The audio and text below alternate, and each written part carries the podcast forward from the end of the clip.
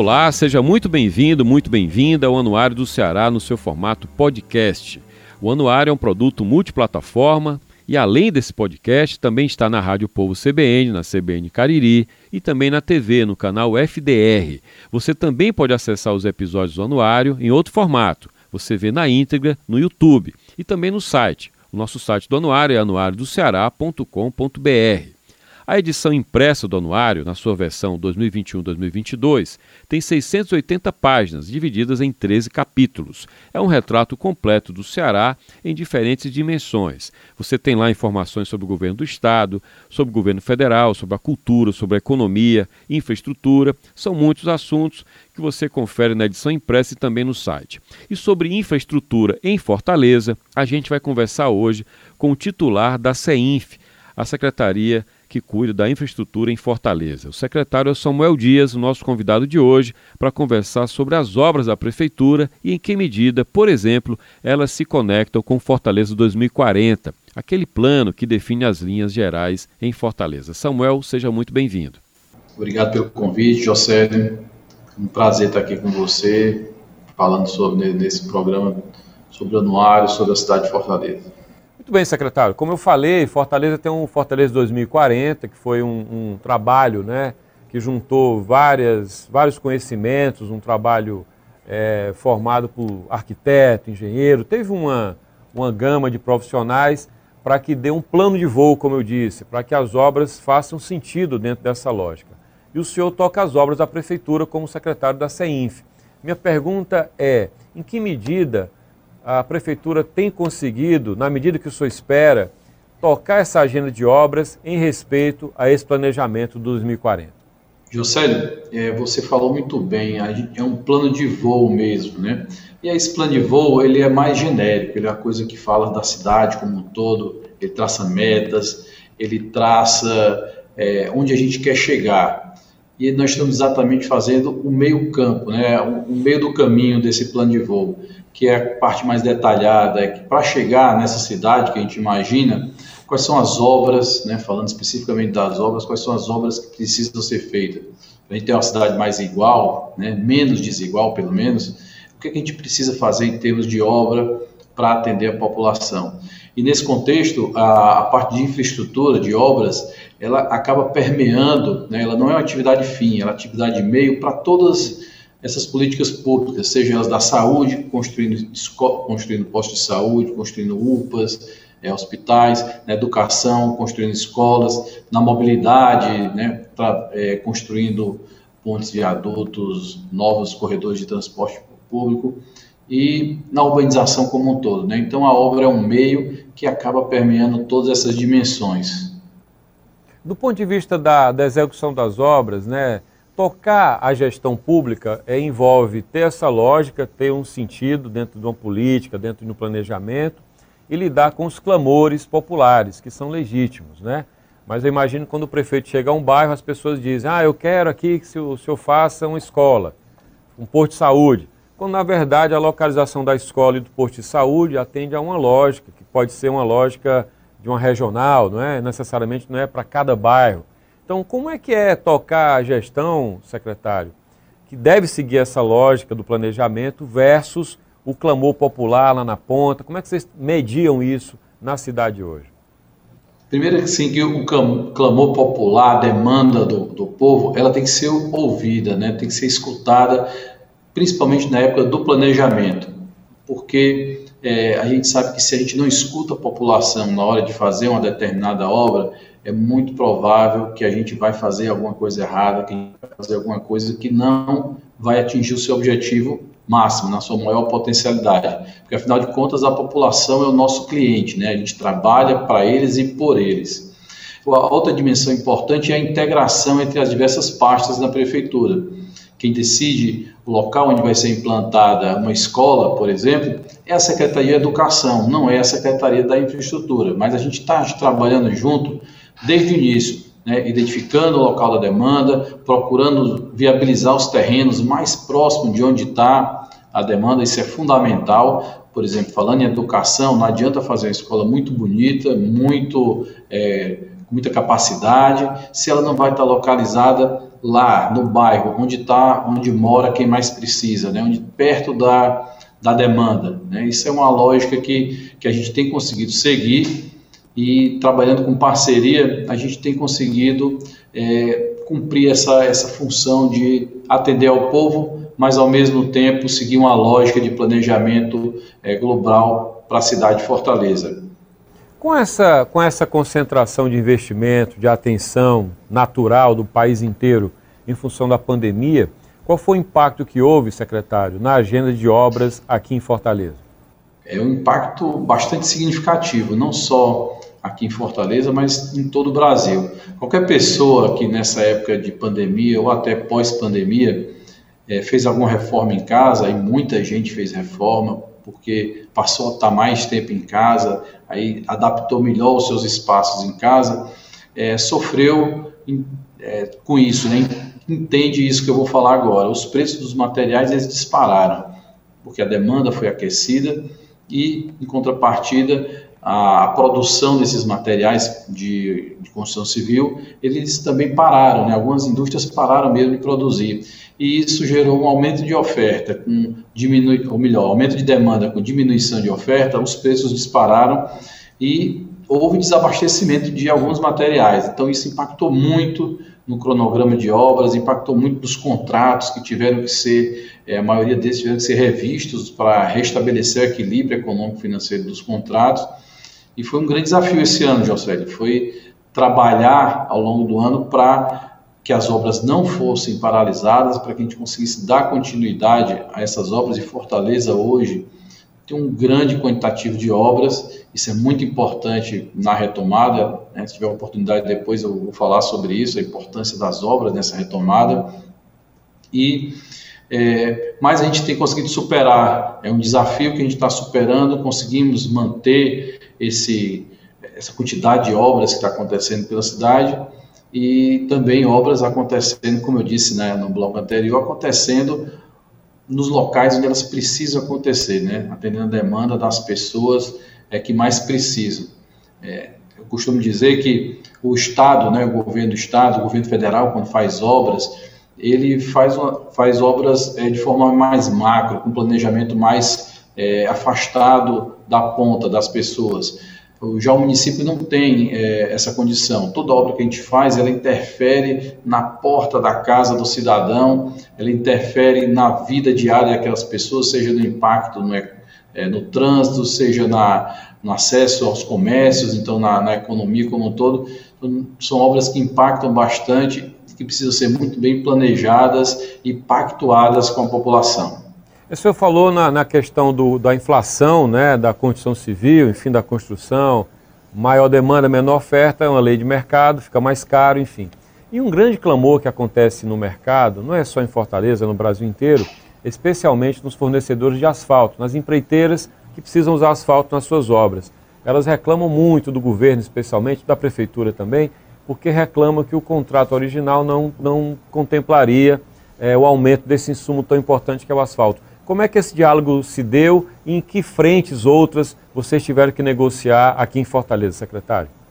Não só o asfalto, mas o aço também teve um aumento muito elevado. Toda a parte de material elétrico também teve uma, uma, um aumento completamente fora da curva, até da curva da inflação normal, eles subiram bem mais do que a inflação.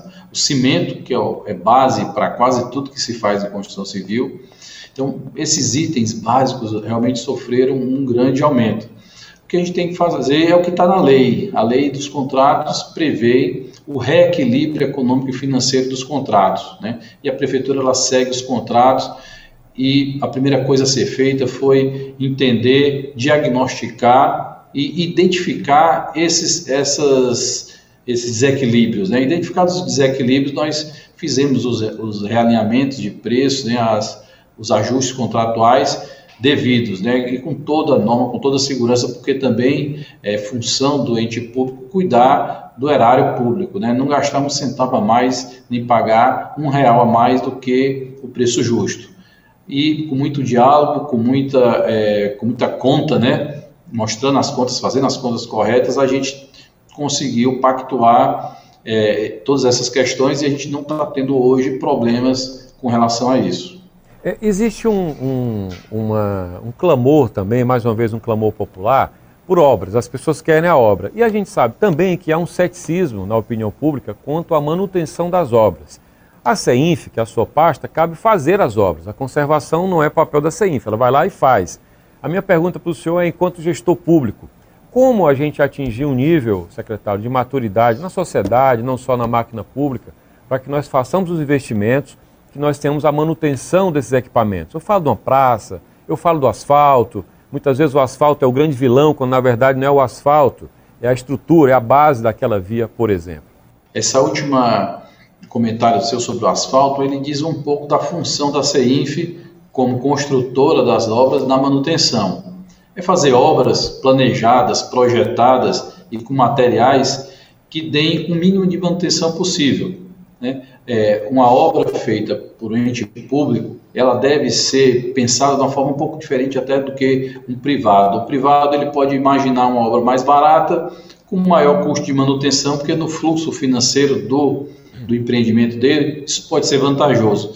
No caso do, do ente público, é, é, necessário que a gente até faça obras com um pouco mais de investimento, mas que deem menos manutenção, como por exemplo a utilização do piso intertravado na pavimentação das vias, que nós estamos fazendo dessa forma na beira-mar, do mesmo jeito que a gente fez lá no Bom Jardim, que a gente está fazendo lá no Planalto Vitória, nos locais mais periféricos da cidade. Por quê? Porque é um piso de melhor qualidade quando a gente traz obras de qualidade para a periferia da cidade, a gente está diminuindo problemas futuros de manutenção que aquela obra poderia ter. Então, essa visão da manutenção desde a etapa da construção é muito importante para que a gente é, consiga fazer com que as obras funcionem de fato.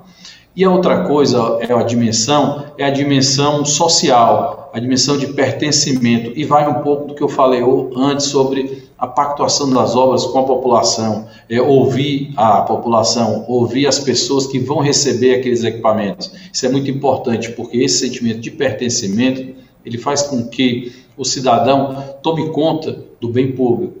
Ele se apropria da, daquele bem público como sendo seu, como sendo da comunidade, e ele passa a conservar e não admitir que ele seja depredado. Por exemplo, as areninhas. Né? Eu já já tive casos de areninha que eu cheguei para com a equipe para consertar um problema, um, um vício construtivo de obra, um pavimento que cedeu, alguma coisa desse tipo. Quando a construtora foi lá executar esse reparo, o problema já não estava mais lá. A própria comunidade consertou a areninha, porque ela usa aquilo ali no dia a dia. O filho dela brinca ali e ele não quer aquele pavimento com buraco. Então, eles se juntam e às vezes vão lá e corrigem. Esse daí eu diria, claro que isso não é uma regra, mas claro. eu diria que isso aí é o, é o exemplo máximo de que quando a população ela recebe aquele bem, entende a utilidade dele ele, e ele é caro para ela, eles cuidam. Então, seja, e, ele, ele também, e ele também é um pouco cético, ah, vão demorar, vai demorar para vir aqui consertar, vamos lá o que fazer, fazer uma cota. Porque a máquina é pesada, tem muitas vezes fazer licitação, então ele já fica cético, talvez esse exemplo que o senhor traz seja um exemplo disso, né? É, a gente está até com crédito, viu, com relação a, a, obras aí. A gente tem cumprido bem o nosso cronograma, onde a gente começa, de fato, a gente vai até demorar um pouco por alguma questão como pandemia, chuva e tudo, mas a gente tem sempre é, concluído e isso gera até uma responsabilidade, sabe, José? Quanto mais a gente entrega, mais o pessoal cobra por novas obras, até porque começa a ter essa credibilidade que realmente cobrando pode acontecer de, de ser feito. E, e também com relação a, a, a esses prazos, né, a gente tem, tem procurado atender a, as comunidades e cada vez mais a gente está tá recebendo esse, esse feedback no sentido de cobrança, né? Ninguém pede mais é, calçamento não, viu, José? Na periferia. Ah, é? Pede o quê, hein? Que pede piso intertravado. Ah, é? E, e, eles sabem falar, viu? Não era, antigamente falava, é o broquete, né? Aí, não, agora eles chegam e dizem, olha, a gente quer piso intertravado na comunidade do Abel. Tem lá uma placa lá e, e, eles já sabem o que pedir, porque viram acontecendo e, e querem o que tem de melhor qualidade. Né? Então, estão mais, as pessoas estão sempre mais é, cobradoras e com toda razão. Tem um, tem um conforto térmico maior, né? Esse tipo de piso, né? É, além do conforto térmico, ele estruturalmente ele é melhor. Né? Ele tem uma camada de 8 centímetros de concreto, um concreto duro de 35 MPa, é uma, é uma dureza grande. Então ele é muito mais resistente do que o asfalto, que é a camada de asfalto. E ele também é resistente à água. O asfalto, se você acumular uma poça d'água no asfalto, em breve ali vai, vai formar um buraco. O intertravado não, ele não sofre essa ação e ele é também mais permeável. Então, até a iluminação melhora, porque ele reflete mais a iluminação e a rua parece que fica mais acesa, mais clara. Então, ele não é à toa que nos empreendimentos, nos loteamentos privados de alto padrão, se usa também esse mesmo tipo de revestimento. O custo é muito, muito maior que o asfalto, secretário? Não, Juscelio, essa é a parte boa da, da decisão de utilizar bastante esse, esse piso, porque o asfalto ele subiu muito de preço com a alta do petróleo, né? Então, asfalto é petróleo, ele sobe junto com a gasolina, junto com o óleo diesel. E ele chegou num patamar em que é praticamente equivalente você fazer o asfalto ou fazer o piso intertravado. Dependendo do se a obra for uma obra completa, é mais vantajoso até fazer o piso intertravado. Agora, se for um reparo ou uma, um recapeamento, aí não, aí o asfalto ainda, ainda é melhor. Bom, como o, senhor falou, como o senhor falou em piso intertravado, me vem à cabeça a beira-mar, porque foi o piso determinante para que a equipe, a equipe original de arquitetos até saísse do projeto. Queria que, aproveitando, falando de beira-mar, de piso, enfim, que o senhor, estamos no mês de outubro, que o senhor dissesse qual é o prazo que o senhor ratificaria em relação à conclusão da beira-mar e qual a maior dificuldade de tocar aquela obra lá na beira-mar. A parte maior de obra da beira-mar, aquela que dá mais impacto e que que modifique de fato a cara da beira-mar, ela já foi concluída. Foi toda a pavimentação, né, todo o aterro de, da, da praia, que aumentou a praia, toda aquela a, a urbanização, digamos assim, já está concluída, a nova via, a drenagem. Então, tudo isso já está sendo, inclusive, utilizado pelo cidadão na cidade de Fortaleza e turista que vai até a beira-mar. Né? A gente vê um fluxo muito grande de gente acontecendo lá, por conta já desse final da pandemia. O que a gente está fazendo agora é finalizando aquelas edificações que vão substituir as, as antigas barracas de praia que estavam lá e que já foram todas demolidas. O que a gente tem hoje lá de forma provisória são, são os missionários que utilizavam essas barracas, estão em estruturas provisórias enquanto não recebem os quiosques. Esse acabamento final dos quiosques, o próprio processo de entrega do quiosque para o permissionário, ele requer maior detalhe na, nessa operação de transferência da, da operação do, do permissionário saindo do temporário para o definitivo, mas também são obras e edificações que sofreram mais impacto da pandemia, que é o fornecimento de material, né, aquelas pastilhas de revestimento, né, o, toda aquela parte que é feita sob medida, que é o teto da, da cobertura dos quiosques, as esquadrias de alumínio, que são itens que a gente concorre com a construção civil como um todo, que está muito aquecida. Então, esse finalzinho de obra a gente tem um pouco mais de dificuldade para entregar, mas toda a, a beira-mar, é, já com os quiosques, a gente até o final do ano consegue já finalizar e entregar. E a gente está trabalhando para que a feirinha da beira-mar também possa estar tá é, pelo menos concluída, se não funcionando, mas concluída também até o final do ano. É um trabalho bastante complexo, a gente tem que ficar aí lutando com os cronogramas, como eu disse, é, obras, essa é uma obra que acontece com muito fluxo de gente, por exemplo, aquela terraplenagem que teve que ser feita para a feirinha da Beira-Mar, para a nova feirinha, a gente teve que andar com o trator ali praticamente no meio das pessoas, e as pessoas caminhando. Isso é, dá muita complexidade à obra, não dá para a gente colocar uma grande quantidade de equipamentos e isso atrasa um pouco o cronograma da obra. Mas até o final do ano a gente já vai ter uma beira-mar bastante completa já, que a gente já pode considerar inclusive já entregue. É, o senhor falava no meio dessa entrevista sobre as obras da prefeitura e a pandemia, sobre o impacto dessas obras na pandemia. Eu queria que o senhor explicasse melhor esse impacto. É, a gente está agora no, na pós-pandemia, né, num processo de recuperação econômica, em que as obras têm uma importância é, crucial, eu diria, porque são investimentos públicos, o maior investidor na cidade de Fortaleza é o poder público, prefeitura, governo do estado, e a manutenção do investimento público em alto nível, ela gera emprego e renda para a população de Fortaleza. Além de gerar emprego e renda durante a construção, durante a implantação dessas obras, que usa muita mão de obra local, são muitos empregos que são gerados é, por essas obras de, de construção, de, de, infraestrutura, a gente também é, gera emprego e renda depois da obra pronta. Beira-Mar é um exemplo, né? Só feirinha da Beira-Mar são 707 boxes, né? Que vão dar emprego e sustento a várias famílias que vivem daquela atividade econômica. O restante da beira-mar também, como um todo, também abriga uma série de empreendedores que vivem dessa cadeia é, econômica do, das pessoas que frequentam a beira-mar e do, do, turismo. Vai impactar positivamente no turismo, obras como a beira-mar, desembarcador Moreiras, obras nessa área que, que a gente chama assim mais, mais rica da cidade, que gera mais é, renda para a cidade elas têm essa função de investimento no sentido de que está se investindo um valor ali de dinheiro público para receber em impostos, receber emprego, em ganho para a economia muito alto. Além disso, também nos, nos bairros onde a gente faz uma creche, uma escola, a gente tem um fenômeno que é muito interessante, Océlio. A gente observa muito isso. É, a gente, assim que a gente entra com a obra, a gente acaba aquecendo o comércio local, o trabalhador, o pedreiro que está ali naquela obra, ele passa a ter uma renda, que às vezes ele estava parado, não tem renda, e o mais bonito é que ele constrói uma creche, normalmente sai da creche e depois ele matricula o filho dele na creche. Então é, um, é uma, uma tem muita externalidade envolvida na execução de uma obra que beneficia a economia e a vida das pessoas também.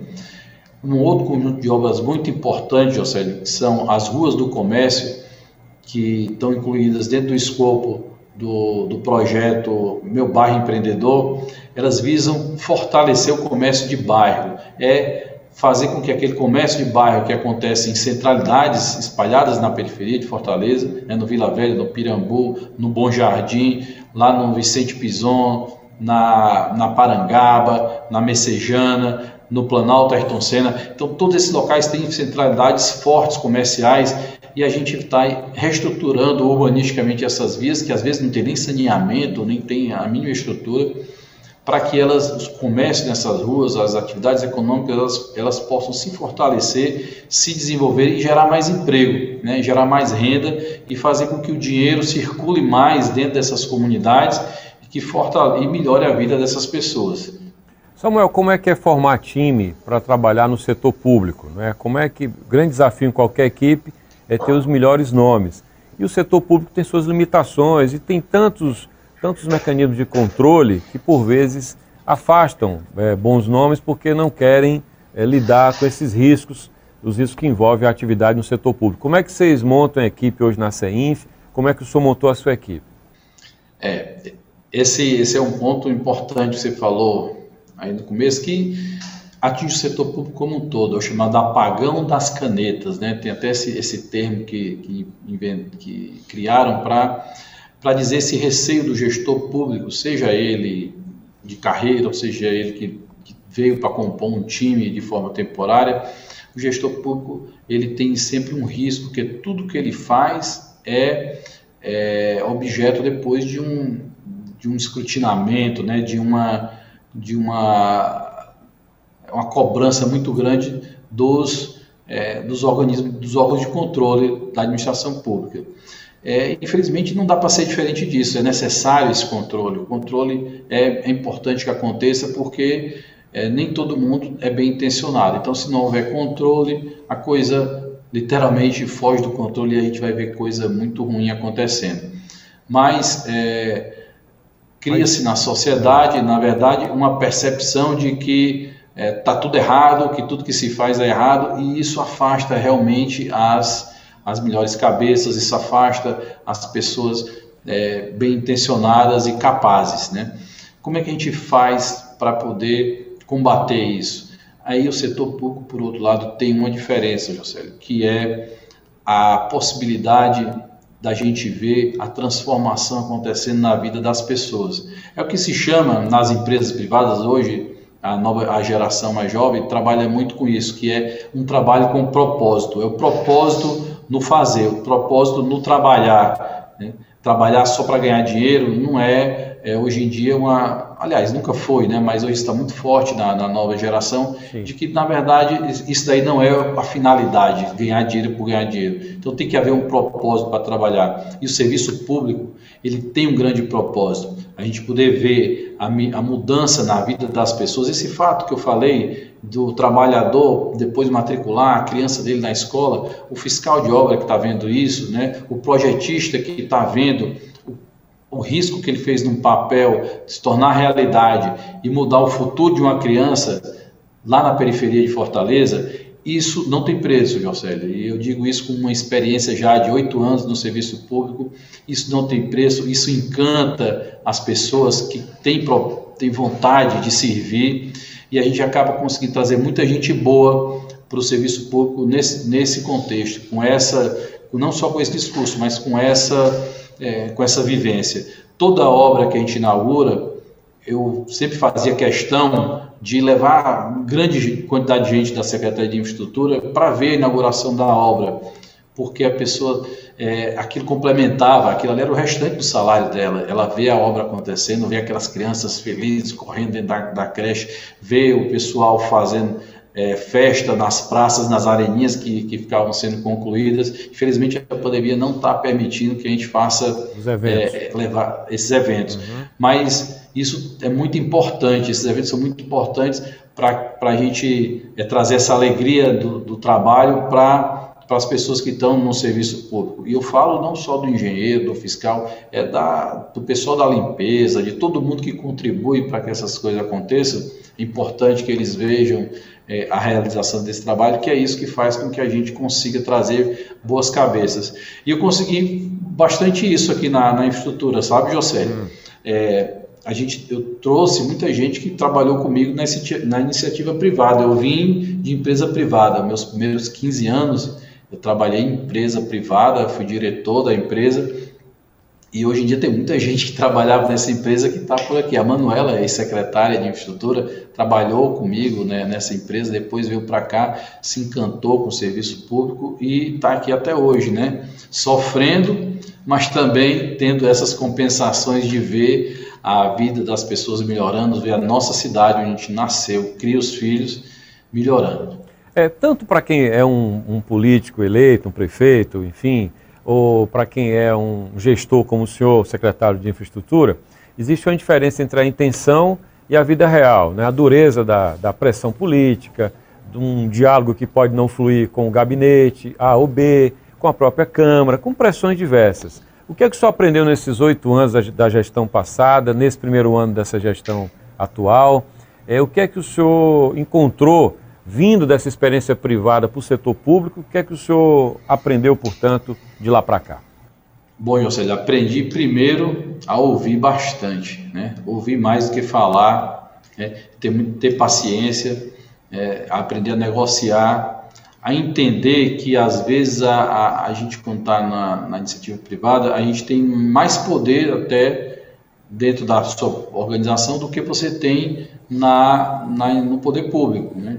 Você realmente tem que, aqui no setor público, você tem que conquistar as pessoas, você tem que convencer as pessoas. Então, é muito mais complexo até do que um CEO de uma empresa privada em que a pessoa ou faz o que ele está querendo ou ele a demite. Né? Então, aqui a gente precisa de muito mais negociação, muito mais motivação. O servidor público ele tem o salário dele no final do mês. Então, ele precisa ser motivado para trabalhar, para produzir mais. E a gente consegue aqui na, na, Secretaria de Infraestrutura, às vezes, trabalhar além do horário, trabalhar no final de semana, nesse processo de motivação. Então, é um desafio que eu tive que aprender a fazer aqui na, na, no setor público. Então, ouvir muito, motivar as pessoas, né, dar sentido a, naquilo que elas fazem e aprender também a ouvir nas ruas.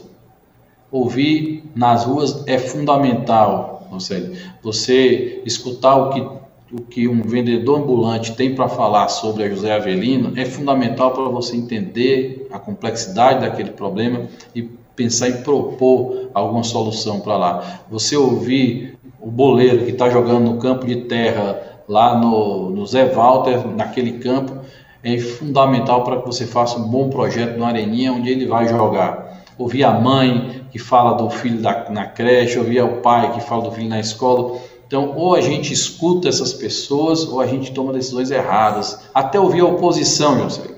Oposição não é ruim para governo nenhum. Na verdade, um governo sem oposição ele erra muito mais do que um governo com oposição. E aí eu digo oposição é séria, oposição que está comprometida com o bem da, da população. Essa oposição, ela sempre contribui com alguma crítica, por mais chateado que a gente fique ao ouvir uma crítica, eu aprendi a depurar essa chateação, depurar essa, essa, essa raiva às vezes que dá, porque eu estou me criticando, porque estão me criticando, mas a gente depurando isso, a gente sempre vai encontrar em toda crítica alguma possibilidade de melhora, alguma oportunidade de melhorar os processos, de fazer melhor. Isso a gente tem feito, né? A gente ouvindo é, nas primeiras obras que a gente começou a fazer, a gente recebeu muita crítica de oposição e eu acredito que isso foi importante porque a gente foi melhorando a qualidade das obras, os conceitos. É, a gente faz obras de mobilidade hoje, obras pesadas de viadutos, túneis, né, de forma muito mais é, digamos, é, integradas com a cidade, de forma que são muito mais bem aceitas pela cidade do que se fazia no passado, né, no, há, 20, há 20 anos atrás, quando se fizeram os primeiros viadutos, as primeiras pontes. Muitos erros eu acho que foram cometidos e em função de não se ouvir muito a população. E isso aprendi ao longo desse tempo que a gente tem que ouvir todo mundo, botar todo mundo para trabalhar junto, né, filtrar o que tem de bom em cada crítica para seguir em frente. Muito bem, secretário. Agradeço muito a sua participação. Desejo boa sorte, então, Samuel, pela participação no programa do Anuário. Muito obrigado. Obrigado, José, pelo convite. Uma grande honra estar aqui participando desse programa. Um abraço. Este foi Samuel Dias. Muito obrigado, secretário, secretário da Infraestrutura de Fortaleza.